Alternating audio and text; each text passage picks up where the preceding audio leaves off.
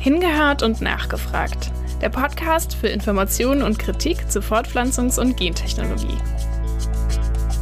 Also das heißt, wenn der zweite Elternteil zum Beispiel eine Frau ist oder keinen Geschlechtseintrag hat oder den Diverseintrag hat, dass dann eben keine automatische rechtliche Elternschaft qua Geburt für diesen zweiten Elternteil möglich ist.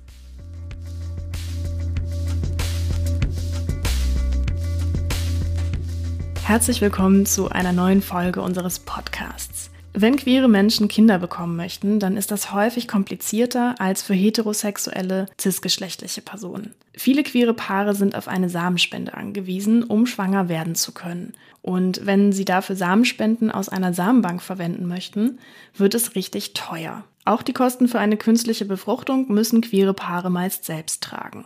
Für heterosexuelle Paare, also zum Beispiel für ein verheiratetes Paar aus Mann und Frau, ist die Situation eine andere. Die können nämlich viel eher damit rechnen, bei einer solchen Behandlung finanziell unterstützt zu werden.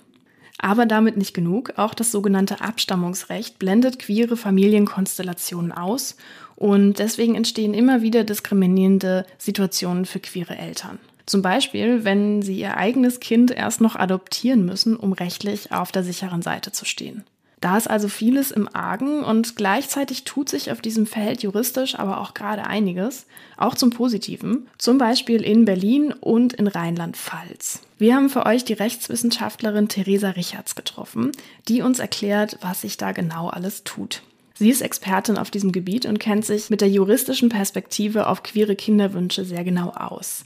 Sie berichtet uns aber auch aus einer ganz aktivistischen Perspektive über die Kämpfe um mehr rechtliche Anerkennung für queere Eltern. Ihrer Meinung nach muss das Abstammungsrecht dringend reformiert und angepasst werden, unter anderem, weil es nicht-binäre Personen überhaupt nicht mitdenkt. Und es könnte sogar umbenannt werden, zum Beispiel in Recht der Eltern-Kind-Zuordnung. Aber dazu gleich mehr. Mein Kollege Taleo Stüwe hat das Gespräch mit Theresa Richards geführt und bei ihr mal genauer nachgefragt. Viel Spaß beim Hören.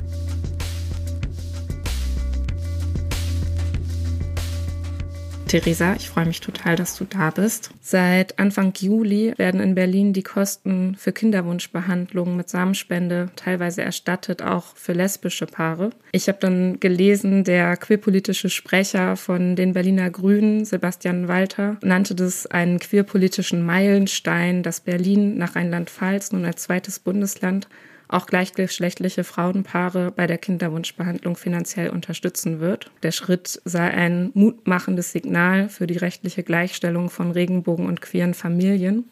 Was ist denn als Rechtswissenschaftlerin, die sich ja jetzt auch schon seit ein paar Jahren mit, mit dieser Thematik befasst, deine Einschätzung zu dieser Entscheidung? Also zunächst denke ich auch, das ist wirklich ein tolles Signal ähm, vor allem unter zwei Gesichtspunkten. Zum einen, weil nun explizit gleichgeschlechtliche Paare, so heißt es also in äh, Rheinland-Pfalz und in Berlin, ähm, ja explizit als förderfähig ähm, in, durch die äh, Bundesländer benannt sind, aufgenommen werden. Und ähm, zum anderen, weil damit auch das sogenannte heterologe System, das heißt eine Förderung von Kinderwunschbehandlung mit Drittsamen, also dem Samen einer ähm, dritten Person als förderfähig anerkannt wird. Wie funktioniert dann dieses Fördersystem eigentlich? Die Kosten für sogenannte künstliche Befruchtung, also so heißt es in den meisten ähm, rechtlichen Grundlagen, äh, können eben durch verschiedene Förderregime erstattet bzw. übernommen werden. Zum einen gibt es eben ähm, die gesetzlichen Krankenkassen, ähm, die äh, da Kosten übernehmen, zum anderen Beihilfestellen der Länder und seit 2012 eine Bund-Länder-Förderung, Hilfe und Unterstützung bei ungewollter Kinderlosigkeit. Ähm, und äh, darauf beziehen sich eben jetzt auch Rheinland-Pfalz und Berlin, also haben sich eben dieser Förderrichtlinie angeschlossen. In welchen Fällen übernimmt dann die gesetzliche Krankenversicherung die Kosten für eine solche Behandlung? Im fünften Sozialgesetzbuch, ähm, da sind äh, fast alle Bestimmungen zur gesetzlichen Krankenversicherung geregelt, also auch welche Leistungen eben von der gesetzlichen Krankenversicherung übernommen werden. Ähm, die gesetzlichen Krankenkassen übernehmen dann die Kosten für sogenannte äh, künstliche Befruchtungen ähm, nach 27a SGB V, unter anderem dann, wenn ähm, ausschließlich Ei- und Samenzellen der Ehegatten verwendet werden. Das heißt, dass eben ähm, nur äh, verschiedengeschlechtliche Paare die Kosten erstattet bekommen und eben nur im sogenannten homologen System, also eben Ei- und Samenzelle ähm, der äh, ja, Ehegatten der beiden Personen, die gefördert werden. Mittlerweile mittlerweile bezieht sich das nicht mehr nur auf verheiratete Personen, sondern auch auf Personen in, äh, in fester Lebensgemeinschaft. Das ganze Thema ist in der Rechtsprechung also noch ziemlich in diesem Vater-Mutter-Kind-Ideal verhaftet, oder? Genau, das äh, ist noch der Gesetzeswortlaut dass ähm, in diesem, dass aus ausschließlich Ei- und Samenzellen der Ehegatten geschlossen wurde, dass es sich ausschließlich um verschiedengeschlechtliche Personen handelt, ähm, ist eben dem Verständnis in der Rechtssprache geschuldet. Ich würde hier nochmal kurz darauf hinweisen, dass eben ähm, natürlich nicht nur ähm, äh, verschiedengeschlechtliche Personen auch ähm, aus quasi den eigenen Ei- und Samenzellen ein Kind bekommen können. Etwa ähm, ein äh, lesbisches Paar, in dem eine Person trans ist, kann eben auch quasi genetisch eigene Kinder bekommen. Auch an verschiedenen anderen Stellen werde ich die ähm, Rechtssprache zitieren, die eben ähm, ja ein binäres Verständnis von Geschlecht voraussetzt und gleichzeitig ist im aktuellen juristischen Diskurs auch umstritten, was eigentlich Geschlecht im Recht genau bedeutet. Also ob sich da auf Fortpflanzungsbeiträge, irgendwelche körperlichen Voraussetzungen oder auf das Personenstandsrecht bezogen wird. Also das als kleinen Disclaimer zur Verwendung der Sprache in diesem Podcast. Rheinland-Pfalz hat ja Anfang dieses Jahres lesbische Paare in die Förderung für die Kinderwunschbehandlung mit aufgenommen. Das heißt, lesbische Paare können sich die Kosten für die künstliche Befruchtung erstatten lassen. Das klingt ja erstmal ziemlich gut. Die Förderrichtlinie Hilfe und Unterstützung bei ungewollter Kinderlosigkeit des Bundes orientiert sich eben an 27a SGB V. Das heißt, in allen zehn Bundesländern, die jetzt vor diesem Jahr Rheinland-Pfalz und Berlin schon beigetreten sind, war nur eine Erstattung von verschiedengeschlechtliche Paare und nur bei eben ähm, homologer ähm, Insemination vorgesehen. Rheinland-Pfalz hat jetzt im März diesen Jahres als allererstes Bundesland auch lesbische Paare in die Förderung mit aufgenommen. Allerdings beteiligt sich der Bund eben nicht an seiner Hälfte der Kosten. Das ist so eine geteilte äh, Förderung, Hälfte Bund, Hälfte Land. Und dadurch bekommen lesbische Paare in Rheinland-Pfalz nur 12,5 Prozent der Kosten für den ersten bis dritten Behandlungszyklus erstattet. Im Gegensatz zu verschiedengeschlechtlichen Paaren, die, wenn sie verheiratet sind, 50 Prozent Erstattung und wenn sie nicht verheiratet sind, 25 Prozent Erstattung erhalten. Berlin regelt das ja nochmal anders und ist da gewissermaßen einen Schritt weiter gegangen als Rheinland-Pfalz. Was macht Berlin anders? Berlin hingegen, und das ist auch absolut feierwürdig, differenziert eben nicht nach gleich und verschiedengeschlechtlich verheiratet und unverheiratet, sondern schreibt in seiner Förderrichtlinie aus, dass alle Paare bis zu 50 Prozent erstattet bekommen. Allerdings eben auch nur Paare. Für Alleinstehende gibt es eigentlich gar keine Erstattungsmöglichkeiten. Ähm, und benennt auch explizit die Förderfähigkeit von heterologer Insemination, also Trittsamenspenden auch bei verschiedengeschlechtlichen Paaren. Also das ist wirklich feierwürdig, zum einen gleichgeschlechtliche Paare und zur anderen eben durch ähm, Einbeziehung auch von Trittsamenspenden eine deutliche Änderung im System der Förderung. Allerdings ist es halt wirklich krass, dass die Förderfähigkeit so stark vom Wohnort abhängt und eben auch gleichheitsrechtlich absolut problematisch. Ähm, es bleibt also zu hoffen, dass auch andere Bundesländer nachziehen und wie in Berlin einheitliche Regelungen für alle geschaffen werden. Die gesetzlichen Krankenkassen bezahlen ja grundsätzlich Behandlungen nur dann, wenn eine sogenannte medizinische Indikation vorliegt. Im Fall von einem unerfüllten Kinderwunsch heißt es zum Beispiel ja sowas wie, die Person, die schwanger werden möchte, hat eine Endometriose oder ihr fehlt ein Eileiter, ein Eierstock. Ähm, eben Dinge, die, die dafür sorgen, dass es schwieriger ist, schwanger zu werden. Wie ist das dann in diesem Fall und was bedeutet das zum Beispiel für cis-lesbische Paare? Cis-lesbische Paare, die eine Samenspende haben wollen, ohne dass eine Indikation vorliegt, beispielsweise, die müssen die gesamten Kosten selbst zahlen. In was für einem Bereich bewegen wir uns denn da, was die Kosten anbelangt? Die Kosten für die Untersuchung des Spermas, die Aufbewahrung, Behandlung und so weiter, also für die gesamte Inanspruchnahme dieser ähm, reproduktionsmedizinischen Behandlung, können je nach Anzahl der Behandlungsversuche schnell mehrere tausend Euro betragen. Das ist deshalb problematisch, weil die Rechtslage für private und ärztlich assistierte Samenspenden in offiziellen äh, Samenspendeeinrichtungen so verschieden ist. Wie meinst du das? Also wo liegen da genau die Unterschiede? Also seit 2018 gibt es das Samenspenderegistergesetz. Das hat die vorher ähm, ja etwas auch verunsichernde Rechtslage zwischen samenspendender Person, ähm, den ähm, Wunscheltern und dem Kind geklärt. So sieht 1600d Absatz 4 BGB jetzt vor, dass die samenspendende Person oder wie es im Normtext heißt, der Samenspender, der in einer offiziellen Einrichtung spendet, nicht als rechtlicher Vater des Kindes festgestellt werden kann. Interessanterweise gilt schon seit 2002 gemäß Paragraph 1600 Absatz 4 BGB, dass der Mann, äh, heißt es im Text, der in eine sogenannte künstliche Befruchtung eingewilligt hat, seine Vaterschaft, ähm, seine rechtliche Vaterschaft ähm, wiederum nicht anfechten kann mit der Begründung, eben genetisch nicht mit dem Kind verwandt zu sein. Also hier wird eben die Intention ähm, des rechtlichen Vaters, der dann qua Ehe oder qua Anerkennung ähm, in die rechtliche Vaterstellung äh, gelangt ist, ähm, zum äh, Elternwerden, dass äh, die er durch seine Einwilligung eben äh, genau bekannt gegeben hat, ähm, hochgewichtet und äh, kann dann eben nicht mehr raus. Das heißt, ähm, diese Regelung von 2002 und jetzt das Samenspenderegistergesetz von 2018, was unter anderem auch regelt, dass die ähm, Daten der spendenden Person registriert und 100 Jahre lang aufbewahrt werden müssen und damit das Recht des Kindes auf Kenntnis der Abstammung sichert. Ähm, das schafft einfach Rechtssicherheit für alle Beteiligten. Also das Verhältnis ist klar, ähm, wer die rechtlichen Eltern sind. Gleichzeitig hat das Kind eben diesen Auskunftsanspruch und ähm, der, äh, die samenspendende Person ist einfach von elterlichen äh, Pflichten quasi befreit. Gilt das auch für private Samenspenden? Die Person, die privat ihren Samen spendet, kann die rechtliche Vaterschaft qua genetischer Abstammung feststellen lassen. Ähm, und viele, zum Beispiel Konstellationen, ähm, es gibt ein lesbisches Paar, das mit einer privaten Spendeperson ähm, ein Kind bekommt und die dann notariell beglaubigte Vereinbarungen über die zukünftige Rechtsstellung der Beteiligten treffen. Ähm, die können allerdings keine Rechtssicherheit schaffen. Also das ist eben nicht ähm, quasi privat autonom abdingbar, sondern ähm, wenn äh, die spendende Person beispielsweise ihre Vaterschaft eben feststellen möchte, dann kann sie das tun. Genau, das heißt eigentlich erst, wenn der Spender oder die spendende Person der Adoption zugestimmt hat, also der Stiefkindadoption durch ähm, zum Beispiel den zweiten Elternteil, darauf gehen wir dann äh, gleich nochmal genauer ein, dann herrscht Rechtssicherheit, würde man meinen. Jetzt gab es im äh, Juni dieses Jahres ein, äh, wie ich finde, sehr ähm, ja, einschneidendes Urteil nochmal im Verhältnis ähm, der, äh, des privaten äh, Samenspenders ähm, zu den Wunscheltern. Nämlich der Bundesgerichtshof hat einen privaten Samenspender, der einem lesbischen Paar Samen gespendet hat und dann in die Stiefkindadoption des Kindes durch die Lebenspartnerin der Gebärenden eingewilligt hat. Also quasi mit der Adoption gesagt hat, ich gebe alle meine elterlichen Rechte und Pflichten auf.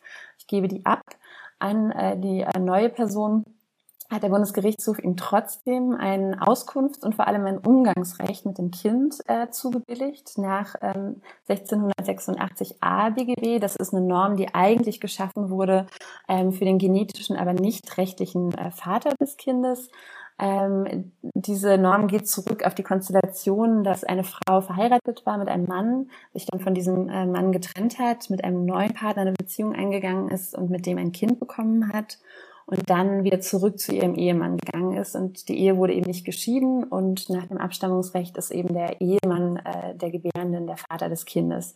Und aus dieser Konstellation ähm, genau gab es dann eben Gerichtsprozesse darum, dass äh, diesen genetischen, aber nicht rechtlichen Vater, der aufgrund der äh, Elternstellung des anderen Mannes eben auch nicht ähm, in die rechtliche Vaterstellung kommen konnte, dass dem zumindest quasi ein Auskunfts- und Umgangsrecht zugebilligt wurde. Also eigentlich evident eine wirklich ganz andere Konstellation als die, dass der private Samenspender in die Adoption durch äh, die lesbische Partnerin einwilligt. Und trotzdem hat der Bundesgerichtshof hier eben gesagt, auch in dieser Konstellation kann, wenn es dem Kindeswohl entspricht, ein äh, Umgangsrecht bestehen. Das ist ja eine dramatische Verschlechterung der Rechtsstellung von Personen in einer privaten Samenspendekonstellation. Das Problem ist eben, dass ähm, im Bereich der privaten Samenspende da wirklich keine Rechtssicherheit herrscht. Ähm, noch nicht mal eben anscheinend jetzt, wenn äh, da eine Adoption stattgefunden hat auch wenn ich diese Entscheidung wirklich für völlig falsch halte und äh, genau hoffe, dass da aus der juristischen Community auch noch äh, ja viel ähm, äh, Gegenwind kommen wird. Ähm, aber das bedeutet eben, dass äh, der Weg zur Samenbank auch eine Rechtssicherheit äh, beinhaltet, die im Bereich der privaten Samenspende nicht hergestellt werden kann. Queere Menschen können sich die Rechtssicherheit also quasi erkaufen, indem sie eine offizielle Samenspende in Anspruch nehmen, richtig? Ich finde, das ist wirklich äh, total problematisch. Das macht äh, Reproduktion ganz stark zur Klassenfrage oder eben auch Rechtssicherheit zur Klassenfrage. Und in vielen queeren Konstellationen ist ärztliche Assistenz ja gar nicht unbedingt nötig. Also zum Beispiel wenn, also wenn eben keine medizinische Indikation vorliegt, äh, sondern quasi einfach der äh, Samen fehlt, dann kann äh, die private Samenspende, die auch Becherspende genannt wird, indem einfach eine dritte Person ihren Samen spendet und sich dann äh, die Person, die schwanger werden möchte, diesen Samen zu Hause selbst, zum Beispiel durch eine Spritze oder auch eine Menstruationstasse, ähm, quasi zuführt und äh, so dann äh, sich befruchtet, ähm, kann eben auch schwanger werden und das ist kostenneutral. Und im Übrigen ähm, finde ich, ist es auch eigentlich ja die privatautonome Entscheidung über die eigene Reproduktion der Menschen, ähm, sich den Spender oder die spendende Person auszusuchen und auch mit der zu vereinbaren, wie vielleicht ein Kontakt zum Kind bestehen muss. Also hier wird ähm, durch die jetzigen Regelungen auch ein Lebensbereich medikalisiert, ähm, der gar nicht in medizinischer Hand liegen müsste. Ja, wow. Also das Urteil verstärkt halt total diese Tendenz, die, die vorher eh schon da war, ne? Oder unterstreicht nochmal so die, die Rechtsunsicherheit. Ich habe da nochmal eine Rückfrage zu. Diese Rechtsunsicherheit gewissermaßen besteht die doch auch für die Person, die den Samen gespendet hat, oder nicht? Ähm, Vaterschaft bringt zwar Rechte mit sich, aber andersrum ja auch Pflichten. Aus denen ist die Person, die dann den Samen gespendet hat, ja im Prinzip auch nicht safe raus, äh, wenn da so notarielle Vereinbarungen unterschrieben wurden oder sowas. Also wenn die sind dann in beide Richtungen nicht äh, rechtsgültig, oder? Mhm, genau, also die Anfechtung kann im Prinzip im privaten Bereich von allen Seiten betrieben werden, also von der spendenden Person, von der rechtlichen Mutter des Kindes und vom Kind selbst auch wenn sich dann queere Paare mit Kinderwunsch für den rechtssicheren Weg quasi entscheiden, also sich ins Gesundheitssystem hineinbegeben und ähm, mit Samen von einer Samenbank schwanger werden wollen. Ähm, wie sind da die Zugangsregelungen? Ähm, ja, auch die Regelung des Zugangs zu Samenspenden in Deutschland ist ähm, ja sehr problematisch. Es gibt in Deutschland anders als zum Beispiel in Österreich oder der Schweiz kein Fortpflanzungsmedizingesetz, in dem der Zugang geregelt ist, ähm, sondern äh, maßgeblich sind äh, die Richtlinien der Bundesärztekammer. Die Bundesärztekammer wiederum ist ein nicht eingetragener Verein, das heißt demokratisch nicht legitimiert. Und ähm, jedes Bundesland hat im Prinzip eigene ähm, Vorschriften darüber, ähm, welche Personen zur Samenspende zugelassen sind. 2006 gab es von der Bundesärztekammer eine Musterrichtlinie, die einen unverbindlichen Auslegungshinweis äh, enthalten hat, in dem empfohlen wurde, alleinstehende und lesbische Frauen äh, nicht zu behandeln.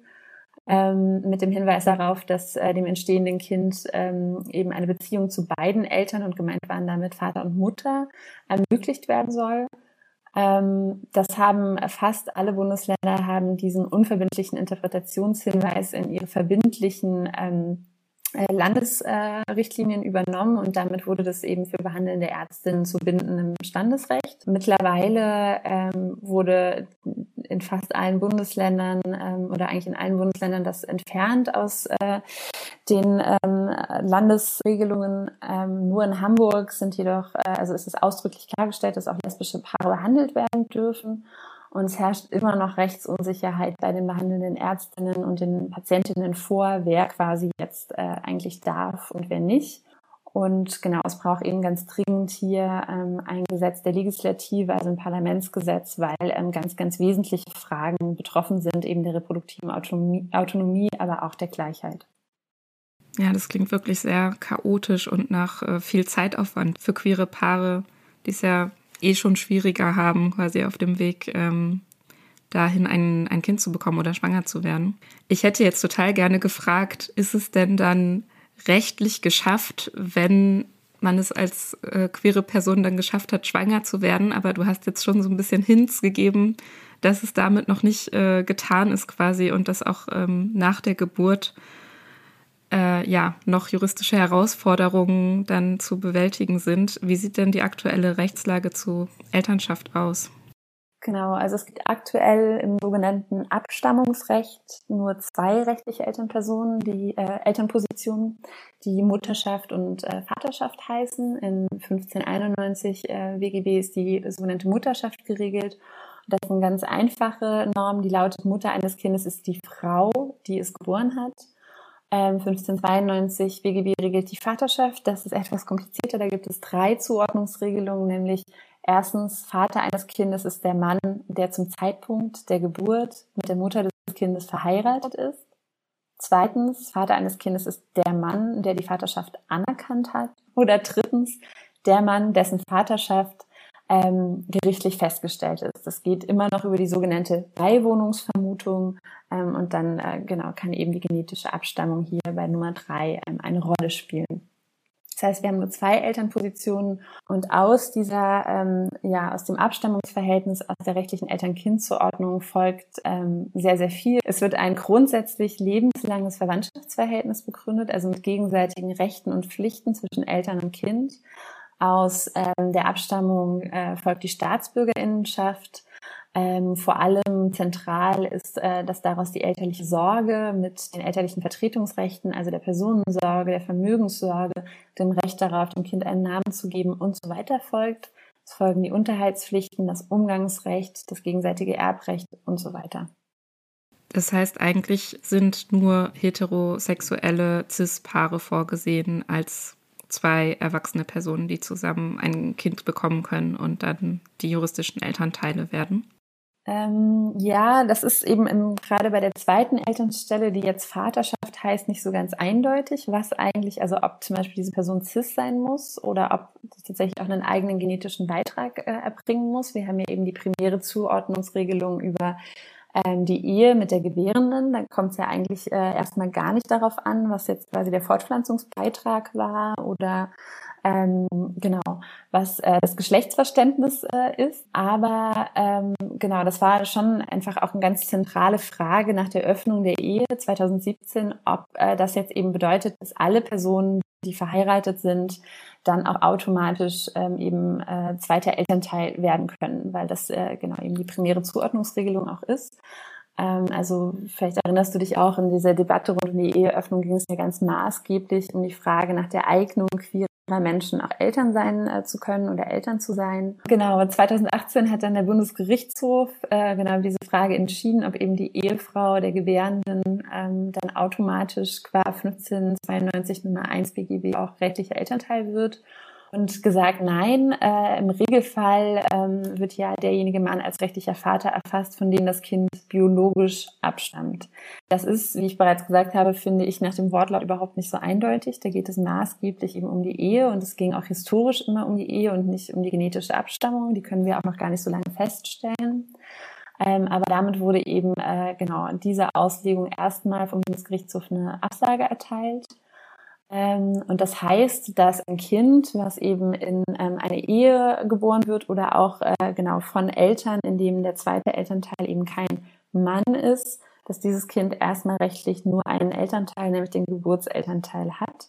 Das gilt auch, wenn die Eltern verheiratet sind, wenn sie die Entstehung des Kindes gemeinsam geplant haben, jetzt alle Sorge für dieses Kind tragen und so weiter. Also das heißt, wenn der zweite Elternteil zum Beispiel eine Frau ist oder keinen Geschlechtseintrag hat oder den Diverseintrag hat, dass dann eben keine automatische rechtliche Elternschaft qua Geburt für diesen zweiten Elternteil möglich ist. Und im Umkehrschluss heißt das, dass wenn der zweite Elternteil überhaupt in eine rechtliche Elternstellung gelangen möchte oder der einzige Weg dazu ist, dann eben das Kind als Stiefkind zu adoptieren. Kannst du das Verfahren, ähm, dieses Stiefkind-Adoptionsverfahren ein bisschen beschreiben? Was, was hängt da alles dran? Wie viel Zeit ähm, nimmt das in Anspruch? Ja, die grundlegende Norm für das Adoptionsverfahren ist 1741 äh, BGB und der lautet, die Annahme als Kind ist zulässig, wenn sie dem Wohl des Kindes dient und wenn zu erwarten ist, dass zwischen dem Annehmenden und dem Kind ein Eltern-Kind-Verhältnis entsteht. Das heißt, unabhängig davon, ob es sich um eine sogenannte Fremdkindadoption handelt oder um eine Stiefkindadoption, ähm, wird diese Norm angewandt. Das heißt, es muss äh, eine Kindeswohldienlichkeit überprüft werden und eben auch die Prognose, dass äh, ein Eltern-Kind-Verhältnis entsteht. Also ich finde, alleine schon, wenn man diese Norm liest, ist eigentlich auch da evident, dass es nicht auf die Konstellation von einem gemeinsam geplanten Kind äh, in einer queeren Partnerschaft ähm, äh, ja, dem entspricht.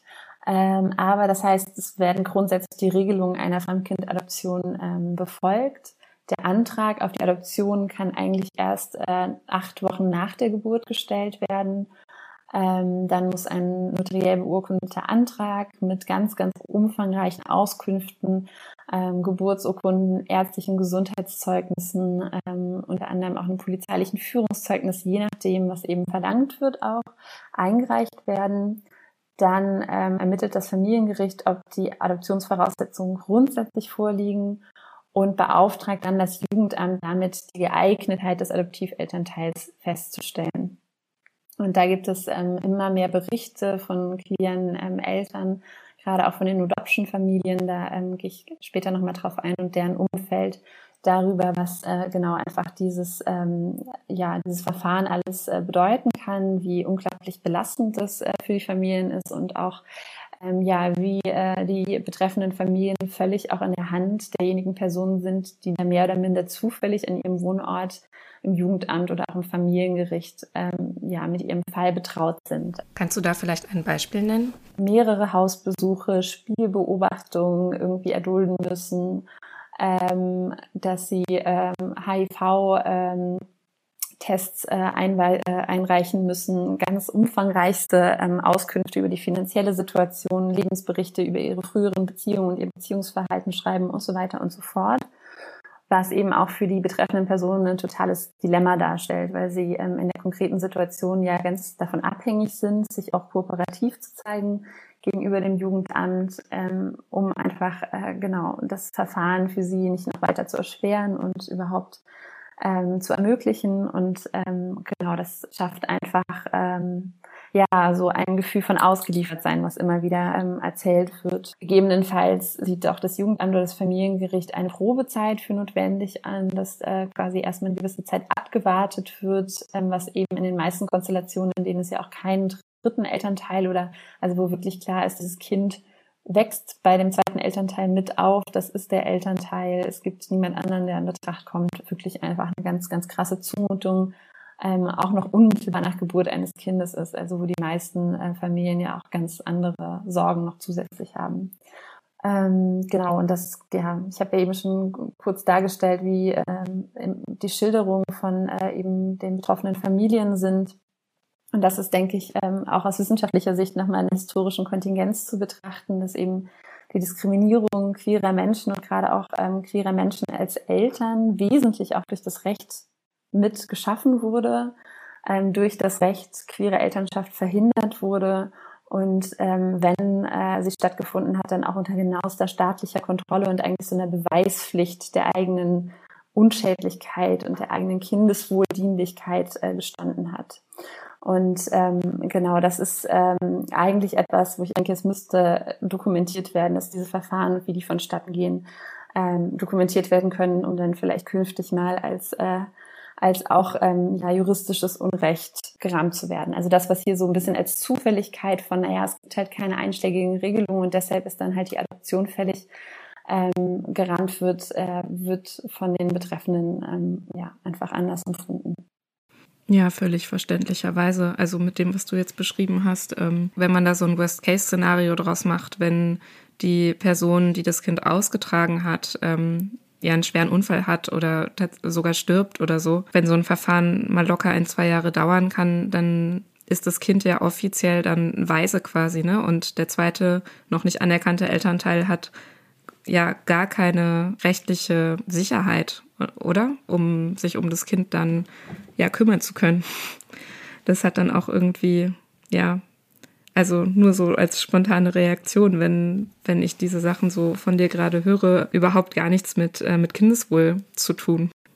Ja, absolut. Also dem Kind wird ein zweiter Elternteil, der da ist, ähm, vorenthalten. Also ein zweiter Elternteil, der unterhaltsverpflichtet ist, äh, der dann aber auch eben sorgeberechtigt wäre. Also damit äh, kann der zweite Elternteil ja auch ähm, einfach äh, das Kind nicht vollumfänglich vertreten, zum Beispiel bei ähm, Arztbesuchen und so weiter. Ähm, genau, und das Worst-Case-Szenario ist genau wie du sagst, wenn tatsächlich äh, der Geburtselternteil verstirbt, dann gibt es rechtlich keinerlei Verbindung zwischen dem zweiten Elternteil und diesem Kind, auch wenn, äh, genau, einfach wie in allen anderen Konstellationen auch, die Entstehung dieses Kindes und ja häufig in queeren Konstellationen nochmal viel, viel stärkeren gemeinsamen Entschluss und Wunsch und Bestreben und ähm, so weiterhin äh, dieses Kind überhaupt erst entstanden ist und eben auch aktiv ähm, ja da elterliche Verantwortung und Pflichten übernimmt, dann gibt es keine rechtliche Verbindung. Und andererseits heißt das eben auch, äh, wenn der zweite Elternteil im Verlauf des Adoptionsverfahrens ähm, oder davor sagt, ich möchte doch nicht und ähm, die Adoption nicht mehr weiter äh, betreibt, gibt es eben auch keine Möglichkeit, weder vom Geburtselternteil noch vom Kind, den zweiten Elternteil, dann äh, auch in eine rechtliche Elternposition zu bringen. Also das ist, äh, ja, genau wie du sagst, wirklich einfach vor allem nachteilig für das Kind, ganz große Unsicherheit. Kritik daran gibt es? Gibt es konkreten Widerstand gerade aus der queeren Community, ähm, aus der Zivilgesellschaft? Ja, und wie? Also es gibt äh, die großartige Initiative No Adoption, die angestoßen wurde von Familie Ackermann, deren Tochter Paula äh, letztes Jahr im Februar geboren wurde ähm, und die eben gesagt haben, das machen wir nicht mit.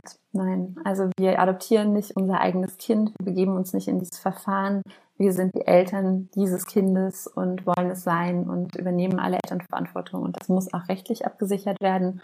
Und die, ähm, genau, mit vertreten durch äh, die großartige Rechtsanwältin Lucy Schibut aus Berlin, ähm, eben gesagt hat, notfalls ziehen wir ähm, vor das Bundesverfassungsgericht nach Karlsruhe und ähm, genau wollen äh, anerkannt äh, bekommen, dass diese Rechtslage so einfach Unrecht ist. Äh, den kann man äh, wunderbar auch folgen unter dem Hashtag Paula hat zwei Mamas auf Social Media. Und der mutigen Familie Ackermann haben sich ähm, dann zahlreiche Familien angeschlossen, die in gleichen Situationen sind. Lesbische Paare, Paare ähm, eben äh, einen nicht-binären Elternteil. Mittlerweile sind es über 100 Familien, die sich unter dem Dach von Adoption versammelt haben und mehrere Verfahren in unterschiedlichen Konstellationen, also auch mit privater Samenspende, ähm, was jetzt am 6. August in Berlin verhandelt wird, ähm, mit ähm, genau dem Fall von verheirateten Paaren, mit dem Fall von nicht verheirateten Paaren, also unterschiedlichste queere Konstellationen, die sagen, wir brauchen einfach eine rechtliche Absicherung unserer Familie. Alles andere ist äh, Diskriminierung.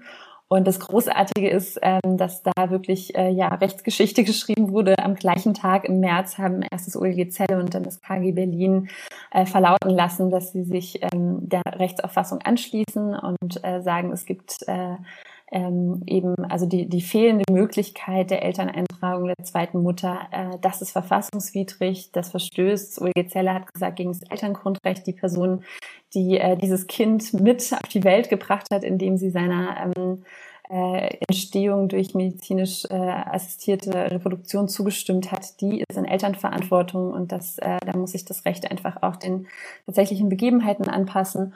Das KG Berlin hat gesagt, hier äh, geht es um Gleichheitsrechte. Also die Konstellation ist äh, absolut identisch mit der, dass äh, eben in einem heterosexuellen, ähm, also dass ein heterosexuelles Paar ein Kind via Samenspende bekommt. Und äh, das habe ich ja eben erläutert, dann äh, ist eben klar, dass der, dass der anerkennende Mann rechtlicher Vater ist, auch wenn er äh, eben genetisch nicht mit dem Kind verwandt ist. Hier gibt es absolut keine Differenz und haben sich eben die Mühe gemacht, ähm, dann einen eigenen Vorlagebeschluss zu verfassen. Das heißt, die haben eben eigenständig, ohne dass die betreffenden Familien selbst quasi Verfassungsbeschwerde bis vor das Bundesverfassungsgericht bringen mussten, hat das Gericht schon gesagt, wir, wir denken auch, das verfassungswidrig und wir legen das selber vor. Also wir fragen quasi selber das Bundesverfassungsgericht, was sollen wir jetzt äh, damit anfangen? So dass wir halt diese Konstellation hier haben, aber kein passendes Gesetz dafür.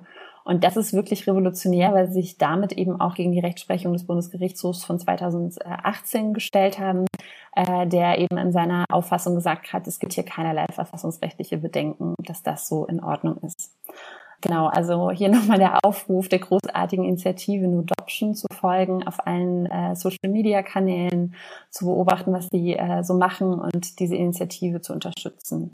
Das sind ja mal richtig gute Neuigkeiten nach diesen ganzen unmutig stimmenden Ausführungen von dir zur aktuellen Gesetzeslage. Also dann ähm, besteht ja Hoffnung, dass sich da doch Stück für Stück Sachen verbessern werden. Magst du vielleicht noch kurz eingehen auf die Situation von Transpersonen durch äh, das Abstammungsgesetz? Also wenn Transpersonen ein Kind bekommen? Also ich habe ja eben vorgestellt, dass wir ähm, aktuell in 1591 äh, BGB der Mutterschaftszuweisung ähm, die Verknüpfung von ähm, Mutterschaft, Frau und Gebären haben und äh, damit eben aktuell gebärende äh, Transpersonen ähm, unabhängig eben auch von ihrem Personenstand ähm, als Mutter äh, ihres Kindes eingetragen werden und ähm, auch mit ihrem äh, abgelegten Vornamen, also mit ihrem Dead Name. Ähm, das geht maßgeblich auch auf das sogenannte transsexuellen Gesetz zurück. Ähm, ich hole dazu noch mal kurz aus. Das ähm, transsexuellen Gesetz ist äh, ja mittlerweile 40 Jahre alt. Ein extrem pathologisierendes ähm, Gesetz, was eben eine ja, Vorstellung von Transsein hatte, die ähm, ja wirklich äh, Transsein als Krankheit gerammt hat und ähm, zwar anerkannt hat, dass äh, die Geschlechtszuweisung nach Geburt in äh, männlich oder weiblich falsch sein kann, ähm, dass dann aber die Veränderung des personenstandsrechtlichen Ge Geschlechtsantrags unter ganz genaue staatliche Überwachung ähm, gestellt hat. Also das heißt, ähm, es musste, mussten Nachweise erbracht werden, wie lange äh, die Person schon ähm, quasi in ihrem eigentlichen Geschlecht lebt, ähm, Gutachten, die bis heute auch noch erbracht werden müssen. Und wichtig ist vielleicht im Kontext auch zu verstehen, dass zurzeit als das äh, TSG in Kraft getreten ist, Homosexualität und äh, heterosexuelle Sexualität rechtlich noch nicht gleichgestellt waren. Also diese krasse Überwachung, ähm, die das äh, TSG vorausgesetzt hat, äh, da ging es eben auch ganz äh, stark darum, quasi ähm, insbesondere vermeintlich schwule Sexualität ähm, ja zu äh, verhindern. Das TSG hat nämlich ganz weitgehende körperliche ähm, Anforderungen auch an Personen gestellt, die ihren personenstandsrechtlichen Geschlechtseintrag ändern wollten. Unter anderem ähm, sah die Personenstandsänderung vor, dass ähm, die äh, Person sich einem ihre äußeren Geschlechtsmerkmale verändernden operativen Eingriff unterzogen hat, ich zitiere, durch den eine deutliche Annäherung an das Erscheinungsbild des anderen Geschlechts erreicht worden ist. Und auch ähm, musste nachgewiesen werden, dass die Person dauernd fortpflanzungsunfähig ist. Also hier wurde ja eine Person vor die zwangsweise Wahl gestellt, eben ihren Personenstand zu ändern oder ähm, ja einfach ihre ähm, äh, Fortpflanzungsfähigkeit zu erhalten. Krasserweise war diese Regelung bis 2011 in Kraft, also ist gerade mal seit zehn Jahren äh, ja nicht mehr Voraussetzung für personenstandsrechtlichen Geschlechts, äh, ähm, also eine Änderung des personenstandsrechtlichen Geschlechtseintrags und wurde eben auch nicht durch die Legislative, also durch ein Tätigwerden des Gesetzgebers, sondern durch das Bundesverfassungsgericht für unanwendbar erklärt. Ähm, das TSG an sich und die umliegenden Regelungen sind aber immer noch in Kraft und unter anderem eben auch diese Regelung, ähm, die findet sich in Paragraph 11 TSG, die besagt, dass im Verhältnis zu den eigenen Kindern die Änderung des ähm, Geschlechtseintrags quasi unschädlich ist. Das heißt, eine Person, die einmal mit einem bestimmten Namen und einem bestimmten Geschlecht eingetragen wurde, bleibt das quasi für immer, auch wenn sie Kinder bekommt und auch wenn sie ihren personenstandsrechtlichen Geschlechtseintrag geändert hat. Ähm, noch kurz zu den Sterilisationen. Also es wird geschätzt, dass es mehr als 10.000 Menschen sind, die sich zwischen 1981 und 2011 faktisch zwangssterilisiert ähm, haben lassen mussten. Und ähm, Entschädigung oder auch generell auch eine politische Aufarbeitung äh, dieses Themas steht noch völlig aus.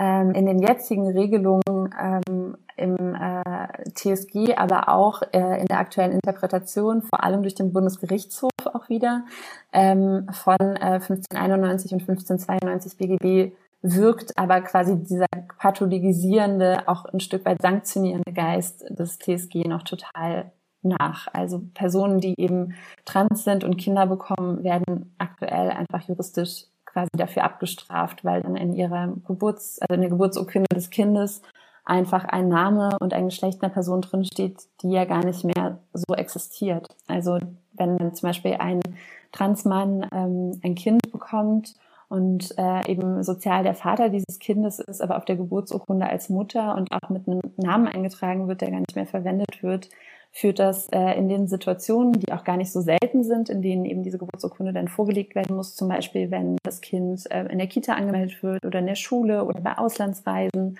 ähm, einfach zu ähm, ja, Verwirrung oder auch zu Zwangsoutings, die ja auch immer das Potenzial für Diskriminierung oder sogar Gewalt haben.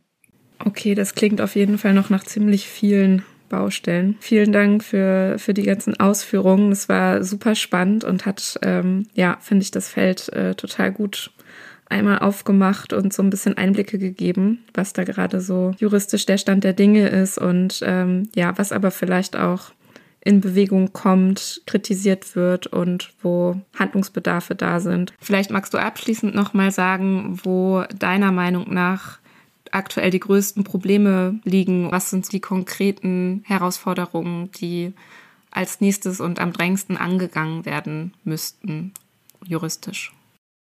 Erstens bedarf es ganz dringend einer Reform des Abstammungsrechts bzw. des Rechts der Eltern-Kind-Zuordnung, wie schon 2017 der Arbeitskreis Abstammungsrecht vorgeschlagen hat. Also jetzt einen Begriff zu wählen, der weniger biologistisch aufgeladen ist als Abstammung. Nicht männliche zweite Elternteile müssen die Möglichkeit bekommen, genauso wie männliche zweite Elternteile via Ehe, Anerkennung oder aufgrund ihrer Einwilligung in eine Befruchtung ähm, äh, durch eine Samenspende direkt nach der Geburt des Kindes auch rechtliche Eltern sein zu können. Und hier braucht es eben dringend ein Gesetz, also die Legislative muss tätig werden.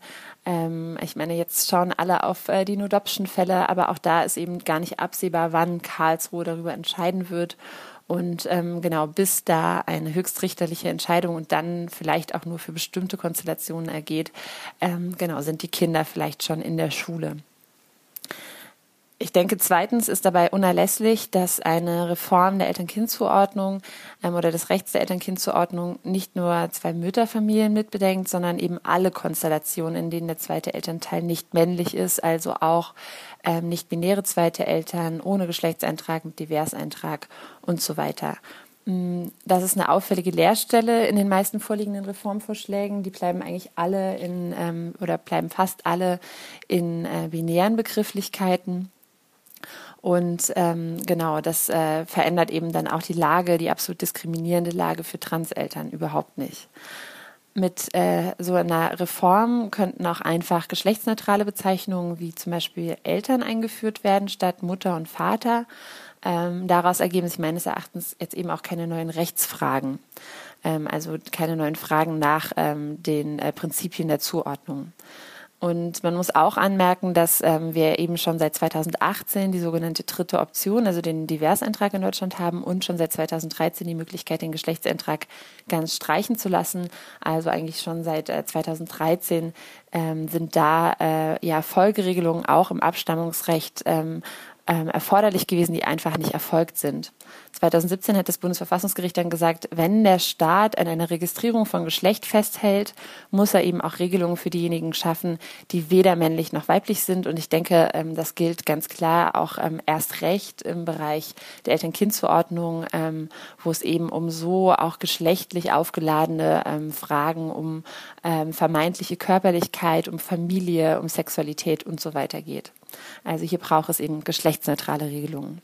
Dann äh, bedarf es außerdem drittens ein Fort eines Fortpflanzungsmedizingesetzes, also eine klare gesetzliche Regelung, welche reproduktionsmedizinischen Maßnahmen für wen zulässig sind und ähm, abschließend, um den Bogen zurück nochmal zu unserem Gespräch ähm, Anfang äh, zu spannen, ähm, es braucht eine einheitliche Regelung der Finanzierung, die eben wohnortunabhängig ist von ähm, Samenspenden und ähm, genau, interessant wäre eben weiterzudenken, wie Zuschüsse auch ohne medizinische Indikation ähm, genau erfolgen könnten, beziehungsweise ähm, genau, es bedarf dann eben auch einer klaren Regelung, ähm, was abstammungsrechtlich ähm, genau folgt, wenn äh, eine private Samenspende.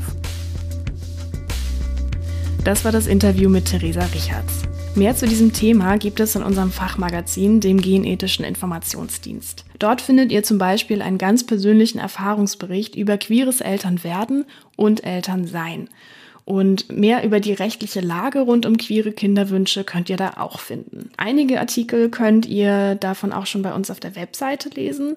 Die komplette Ausgabe des Magazins findet ihr bei uns im Shop. Alle Links dafür findet ihr in der Beschreibung dieser Podcast-Folge und unsere Webseite, die erreicht ihr unter www.gen-ethisches-netzwerk.de.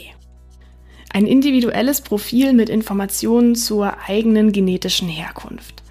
Das finden viele Menschen spannend und geben ihre Daten bereitwillig an Firmen wie Ancestry oder MyHeritage. Mit diesem Thema, also mit Abstammungsgentests, genauer mit privaten DNA-Tests für zu Hause, beschäftigen wir uns in der kommenden Folge von Hingehört und Nachgefragt. Denn wer seine Speichelprobe an so ein Gentestunternehmen schickt, gibt ganz besondere Informationen über sich heraus. Was Ancestry und Co. mit diesen Daten machen, wie so ein Test funktioniert und was genau daran problematisch ist, darüber diskutieren wir in der kommenden Folge mit meiner Kollegin, der Molekularbiologin Dr. Isabel Bartram.